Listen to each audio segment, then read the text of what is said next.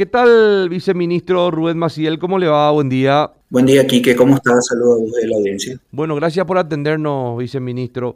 Bueno, eh, queríamos conversar un poquitito sobre eh, el asesinato, ¿no? De este, de este agente penitenciario. Ya llegó al centro asistencial sin signos de vida. Eh, ¿Qué es lo que se sabe en relación a, a este tema, viceministro? Y por de pronto muy poco, y que eh, se está colaborando con las indagaciones.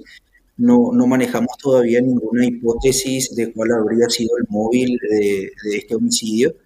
Eh, sí estamos muy tristes y preocupados por lo ocurrido. Eh, aprovecho también para manifestar nuestras condolencias a los familiares de, de este agente penitenciario. Y Estamos indagando, se están, la Fiscalía está realizando también las entrevistas, también eh, funcionarios del Ministerio de Justicia. Bueno, eh, lo que se sabe hasta el momento es que eh, este personal habría salido de su lugar de trabajo y fue interceptado por una, por una motocicleta a bordo de los autores que utilizaron máscaras para no ser identificados. ¿Sería un ajuste de cuentas, viceministro, o qué es lo que se, se está manejando? Bueno, como, como te manifesté al inicio, no manejamos todavía una hipótesis cierta.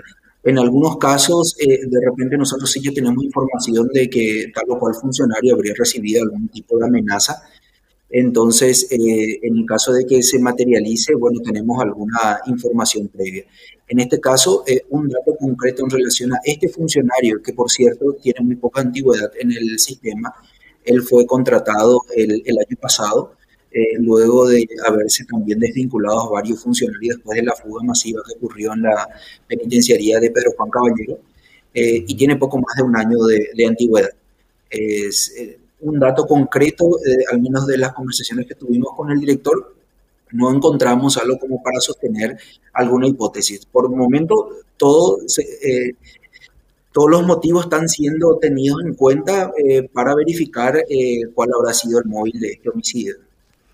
Sí, porque si uno se pone a pensar, eh, viceministro, eh, efectivamente, a ver, yo no, no, no, no creo que se trate de una, de una cuestión que no esté vinculada a su función dentro de la penitenciaría, ¿verdad? Porque eh, no, efectivamente no fue para robarle, no, no, no, no, no, no tuvo que ver probablemente eh, bueno, al menos no, se conoce de, otro problema que haya tenido tampoco dentro de la penitenciaría. Eh, se, hace, se, va, se va a realizar la investigación, digo, dentro de lo que es el penal en sí para saber en qué está, a qué estaba vinculado o qué habría ocurrido con él o cómo procede en este caso, viceministro. Bueno, y se abre dos líneas de investigación a cargo de dos eh, instituciones independientes. Por un lado, el Ministerio de Justicia indagaría todo lo referente a las cuestiones de índole administrativa. Y el Ministerio Público eh, realiza todas las indagaciones referentes a la comisión de este hecho punible de este homicidio. Obviamente todas las informaciones que sean de relevancia para el Ministerio Público, eso va a ser comunicado, que pueda contribuir a individualizar quiénes serían los autores eh, directos o inmediatos de este hecho.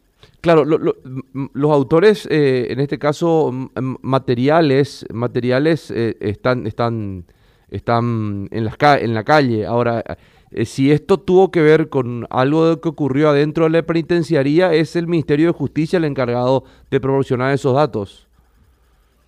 Sí, por supuesto. en las indagaciones que se realizan, sí, en, en la medida en que se obtiene una información que pueda indicar de que desde el interior de un centro penitenciario se instigó la comisión de este homicidio, obviamente esa información se provee al Ministerio Público.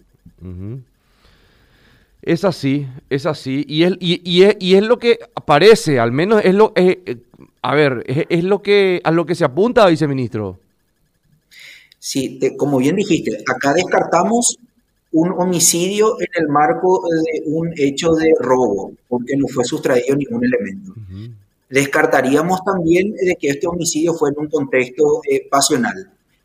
él fue eh, ultimado, digamos, estando él uniformado, o sea, perfectamente vinculado al, Ministerio de Justicia, concretamente a la penitenciaría de Pedro Juan Caballero.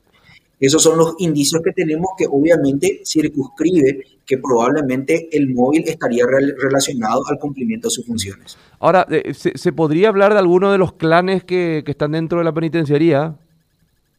Y por el, por el momento todas las hipótesis son posibles. Él efectivamente es un, un agente penitenciario a cargo de un pabellón donde están eh, recluidos personas relacionadas a, un grupo criminal organizado. ¿A qué pabellón estaba asignado el viceministro? Él, eh, por la información que tengo, él estaba a cargo del pabellón eh, A alta. ¿Qué corresponde a quién el pabellón A alta? A grupos que están vinculados al PCC. Ah, ok de a grupos vinculados al PCC. A ese pabellón estaba asignado esta persona. Él es el encargado de la custodia de uno de esos pabellones. Ah, ok. Una información creo que relevante. Creo que relevante. Bueno, viceministro, muy amable. Muchas gracias para conversar con Radio Primero de Marzo. A las órdenes, Kike. Hasta luego. Hasta luego. El viceministro de Política Criminal, Rubén Maciel.